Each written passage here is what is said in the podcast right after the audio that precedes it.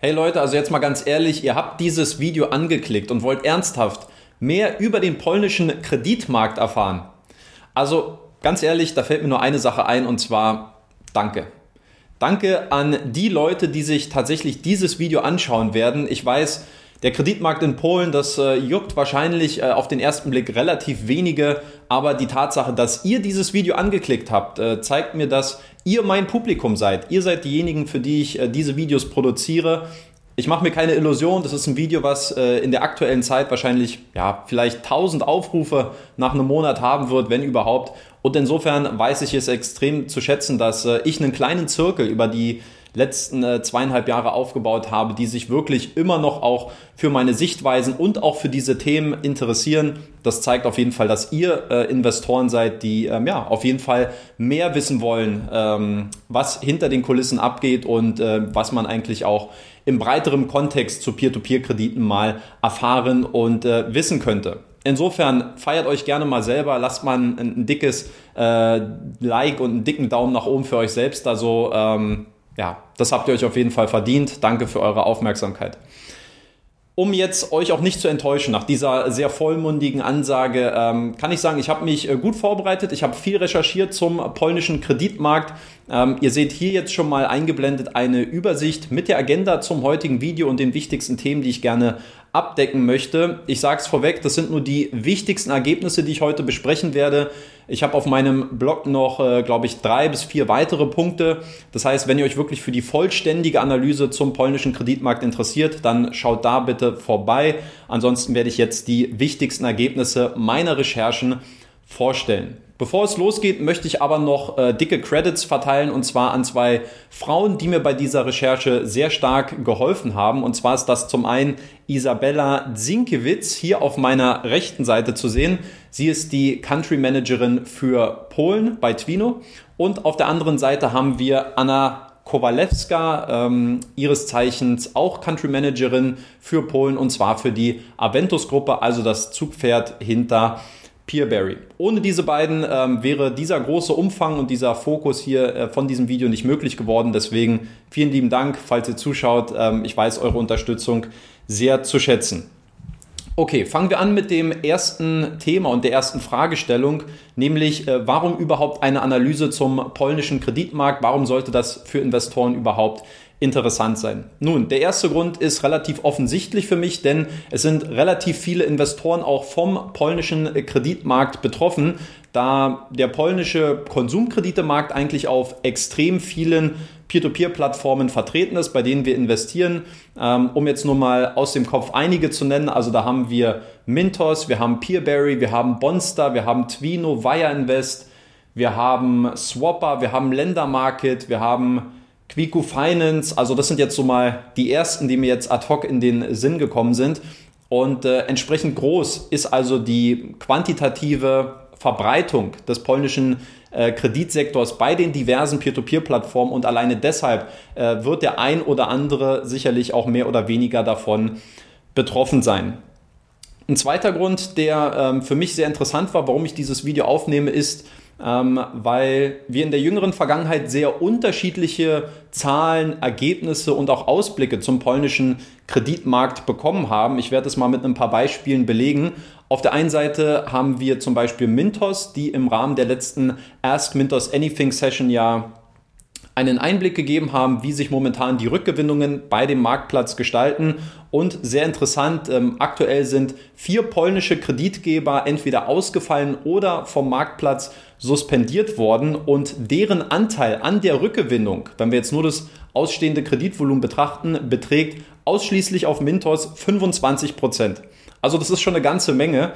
Und auch wenn wir uns mal die Zahlungsmoral anschauen von den polnischen Kreditgebern, vom Zeitpunkt des Ausfalls bzw. der Suspendierung hin zum aktuellen Status quo, also äh, zum Zeitpunkt des 5. Mai, glaube ich, äh, 2021, dann sehen wir, dass ähm, eigentlich effektiv sehr, sehr wenig bis gar nichts von den polnischen äh, Kreditgebern zurückgezahlt worden ist. Und ähm, ja, entsprechend groß wird auch der Impact für die äh, Investoren auf dem Marktplatz sein. Dann haben wir Bonster. Ja, mit Bonster habe ich ja erst vor kurzem ein, Interview geführt mit dem CEO Pavel Klemer, der jetzt neu hinzugekommen ist. Er hat gesagt, dass man äh, die Kreditvergabe in Polen komplett eingestellt hat, dass man keine polnischen Kreditgeber vorerst auf dem Marktplatz ähm, zulassen wird und dass man davon ausgeht, zumindest was die Rückgewinnung angeht, die ausstehenden ähm, Forderungen der polnischen Kreditgeber bis Ende 2021 zurückzuholen. Also das ist das zweite Beispiel, der zweite Indikator, dass da irgendwas nicht rund läuft in diesem Markt. Und auf der anderen Seite sehen wir aber auch sehr positive und sehr zuversichtliche Meldungen.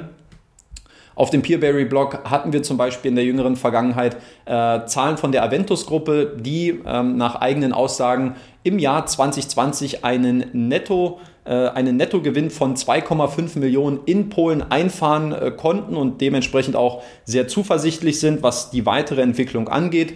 Und das gleiche Meinungsbild hat sich auch auf dem Twino-Blog gezeigt. Auch hier hat man gesagt, trotz der Regulierungen, die das Wachstum jetzt im letzten Jahr eingeschränkt haben, ist man weiterhin sehr positiv gestimmt und glaubt, dass man seinen Wachstumstrend in Polen weiter fortsetzen kann. Dann möchte ich als nächstes mal auf ein paar Zahlen zum polnischen Konsumkreditemarkt eingehen.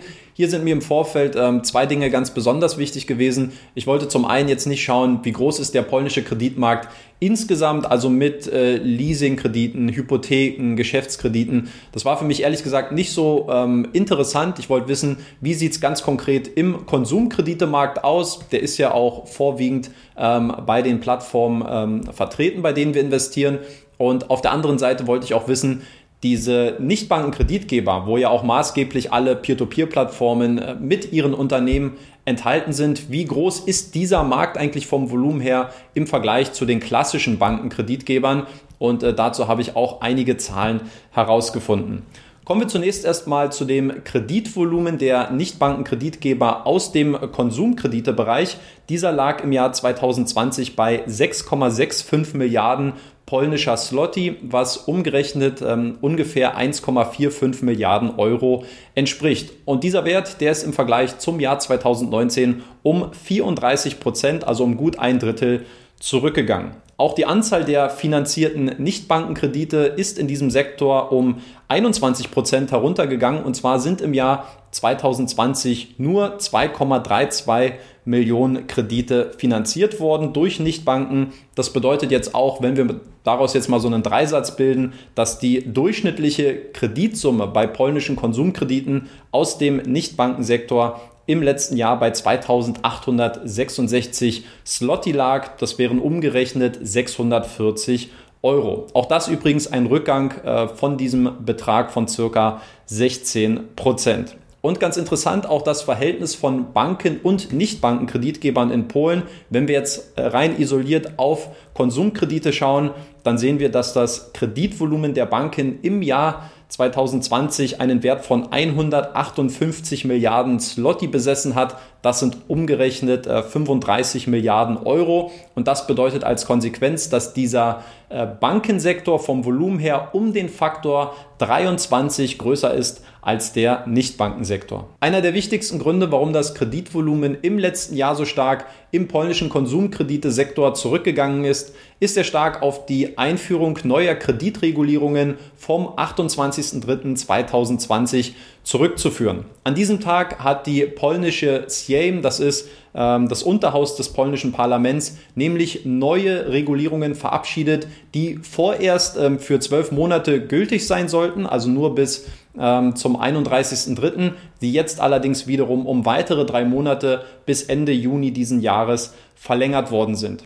Bevor ich jetzt aber auf die einzelnen Maßnahmen eingehe, ähm, würde ich als Vergleich zunächst erstmal schauen, wie war der Status quo zuvor, zu dem man jetzt vielleicht auch demnächst wieder zurückkehren wird, damit man auch eine bessere Vergleichbarkeit hat, ähm, welche Regeln es vorher gab und was jetzt im letzten Jahr verabschiedet worden ist. Auf der einen Seite haben wir einen Zinssatz in Polen gehabt, der durfte maximal 30% PA von der Kreditsumme betragen und zudem gab es auch ähm, fixe Gebühren bzw. zinsunabhängige Kosten, die den Kreditnehmern berechnet werden konnten. Hier durften maximal 25% PA von der ursprünglichen Kreditsumme berechnet werden. Und falls die Kreditlaufzeit mehrere Jahre betragen hätte, dann hätte dieser, dann hätte es einen Cap gegeben für diese zinslosen Gebühren bei 100 Prozent. In der Theorie würde das jetzt Folgendes bedeuten, um das mal so ein bisschen zu veranschaulichen wenn wir jetzt einen äh, Kreditnehmer haben, der einen Kredit mit einer Laufzeit von einem Jahr aufnimmt, dann darf der Zinssatz hierbei maximal 55 Prozent von der Kreditsumme betragen. Bei einer Kreditlaufzeit von sechs Monaten wären es 40 Prozent und wenn äh, die Kreditlaufzeit nur einen Monat beträgt, dann wären es nur maximal 27,5 Prozent.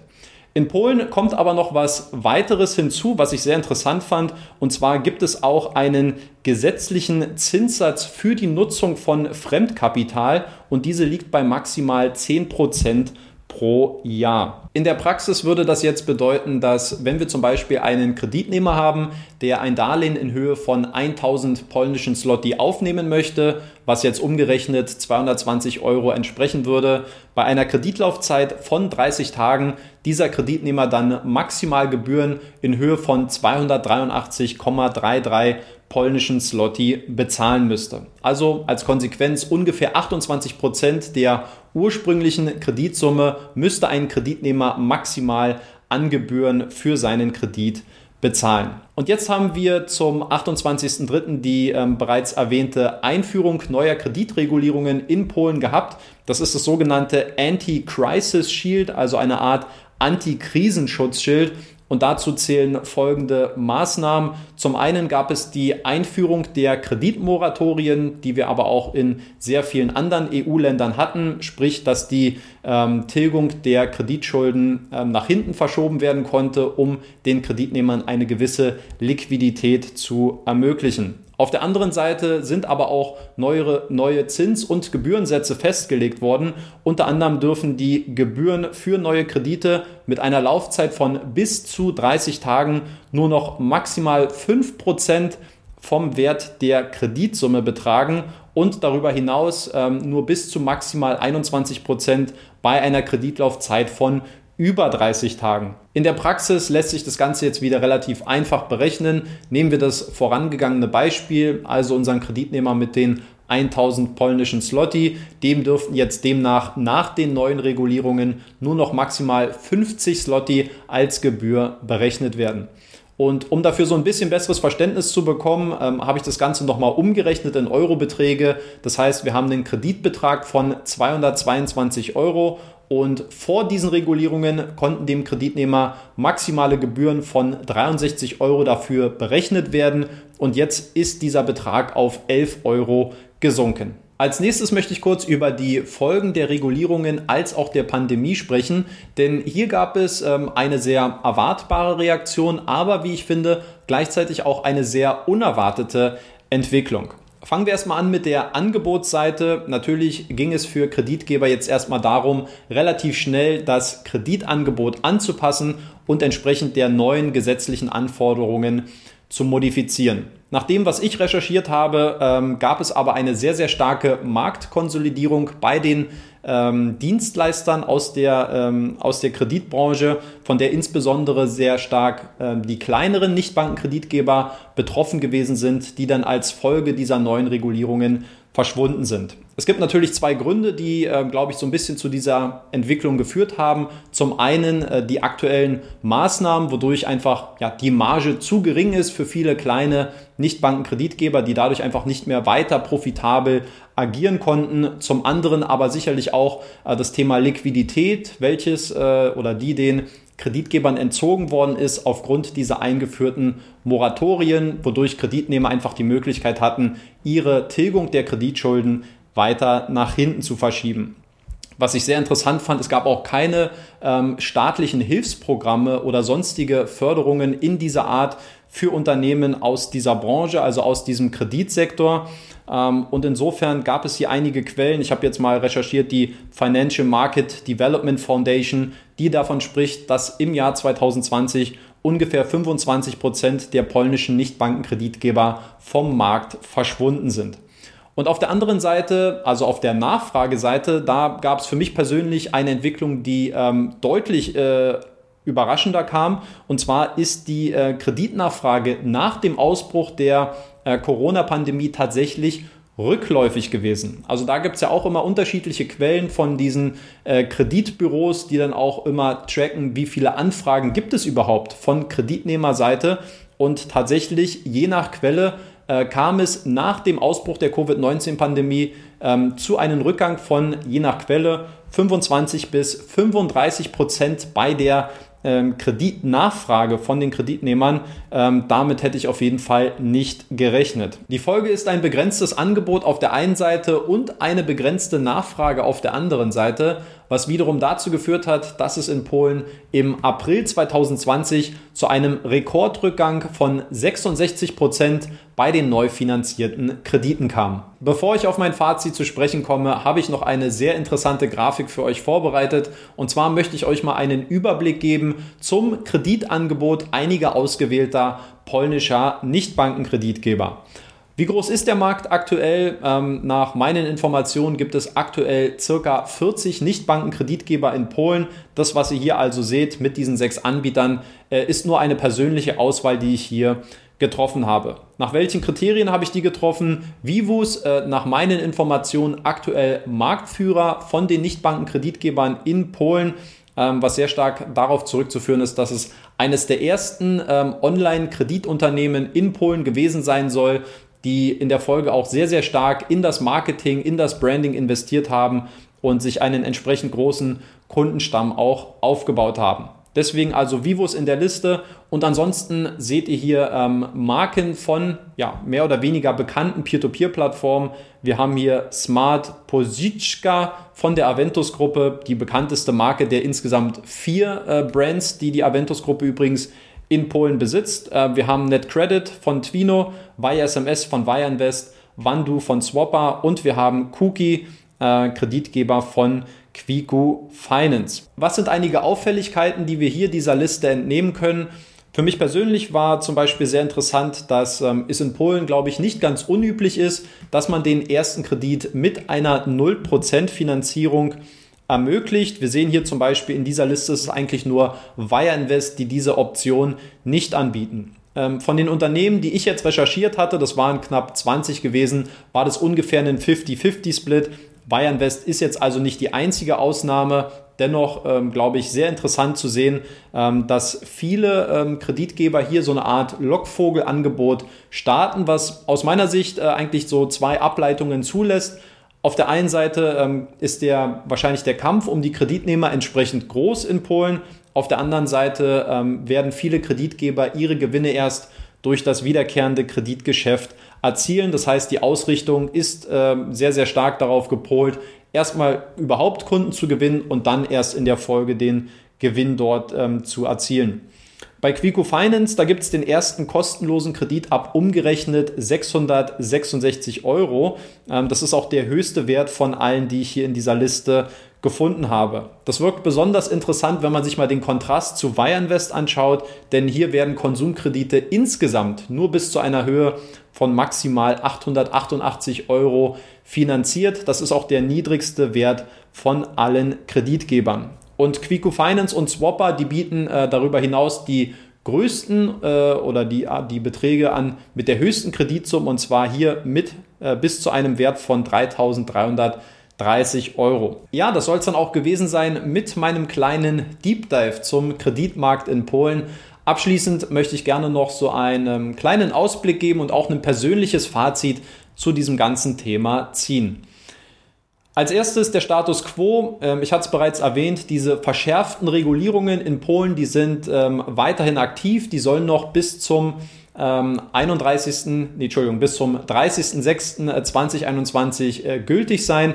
Ob es darüber hinaus noch zu weiteren Verlängerungen kommen wird, das ist momentan noch offen. Aber selbst wenn es wieder zu diesen alten Konditionen zurückgeht, ist, glaube ich, eine Sache relativ offensichtlich, zumindest ähm, wenn ich mir so die Ergebnisse meiner Recherche anschaue, nämlich, dass wir eine sehr starke Marktkonsolidierung in äh, Polen erlebt haben, in den, im polnischen äh, Kreditsegment, speziell bei den Nichtbankenkreditgebern, bei denen die kleineren Anbieter jetzt auch verschwunden sind. Ähm, das ist eine Entwicklung, die ich sehr interessant finde, weil wenn man sich das mal anschaut, egal in welchen Kreditnehmermärkten, wenn es zu Kreditregulierungen kommt, ja, sei es, dass äh, die, die Zinssatzobergrenze gesenkt wird, dass äh, Gebührenrestriktionen eingeführt werden, egal was es ist, am Ende sind immer erstmal alle Dienstleister davon negativ betroffen, weil automatisch schon mal die Margen etwas runtergehen.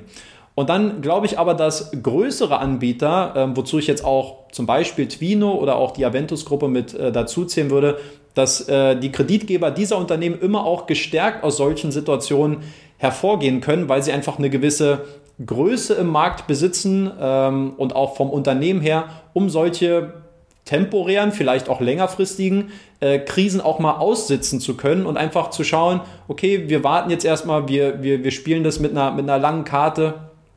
Ähm, und dann ja, verschwinden einfach kleinere Anbieter während des Prozesses, die sich das eben finanziell nicht erlauben können. Ja, und hinzu kommt sicherlich auch, äh, dass zum Beispiel auch die Aventus-Gruppe oder äh, Twino, dass es Unternehmen sind, die in diesen hochregulierten Kreditsegmenten, ja, aus diesem Payday-Sektor, ähm, da fühlen die sich zu Hause. Da sind die seit mehr als zehn Jahren aktiv. Die wissen ganz genau, wie sie ähm, schnell auf solche Dinge reagieren können, ähm, ob sich das weiter rentiert, dort ein Angebot, ein Kreditangebot zur Verfügung zu stellen, ähm, wie man es entsprechend strukturieren muss. Also ich glaube, das sind auch sehr stark gewachsene Erfahrungswerte, äh, die dann auch solche Konzerne oder Unternehmensgruppen besitzen, ähm, um mit solchen Situationen einfach deutlich besser umzugehen. Und als Folge, was haben wir denn jetzt erkannt im, im Kreditmarkt in Polen? Letztlich sind, äh, was waren es, 20 oder 25 Prozent der Nichtbankenkreditgeber verschwunden. Und das bedeutet natürlich auch wieder weniger Konkurrenz, weniger Wettbewerb. Und das senkt schon wieder auch automatisch so ein bisschen die Kostenseite, weil man dann für die Akquise neuer Kreditnehmer auch ähm, wahrscheinlich weniger bezahlen muss. Und ähm, dann kommt es halt darauf an, wie restriktiv sind diese Regulierungen, um dort noch weiter ein, ein profitables Kreditgeschäft ähm, betreiben zu können. Aber dem ersten Anschein nach ist es ja Twino und der Aventus-Gruppe hier sehr, sehr gut gelungen. Ja, das ist also so ein bisschen mein kurzes, knappes äh, Fazit zu diesem ganzen Thema. Wenn ihr immer noch nicht satt seid, wenn ihr gerne noch mehr zu diesem Thema erfahren wollt, dann schaut gerne noch mal auf meinem Blog vorbei. Dort habe ich äh, zum Beispiel auch noch drüber äh, was geschrieben, wie so die Demografie der polnischen Kreditnehmer aussieht ähm, warum die Aventus-Gruppe zum Beispiel vier äh, Marken, also vier Brands äh, in Polen besitzt. Ähm, oder auch mal so einen Zahlenvergleich zwischen Twino und der Aventus-Gruppe in Polen, was die Finanzierungen angeht. Also, wenn ihr gerne mehr wissen wollt, schaut gerne nochmal auf dem Blog vorbei und lest euch das Ganze durch. Ich sage danke fürs Zuschauen, danke für eure Aufmerksamkeit. Ähm, lasst, ein, lasst ein Like da, wenn ihr Analysen dieser Art wertzuschätzen wisst, wenn ihr mich unterstützen wollt. Ja, das ist mit viel Arbeit verbunden. Ich mache sie gerne, aber ähm, ich brauche auch eure Hilfe dabei, um das Ganze entsprechend auch größer zu machen. Lasst auf jeden Fall auch ein Like für euch selbst da. Ich hatte es auch eingangs gesagt.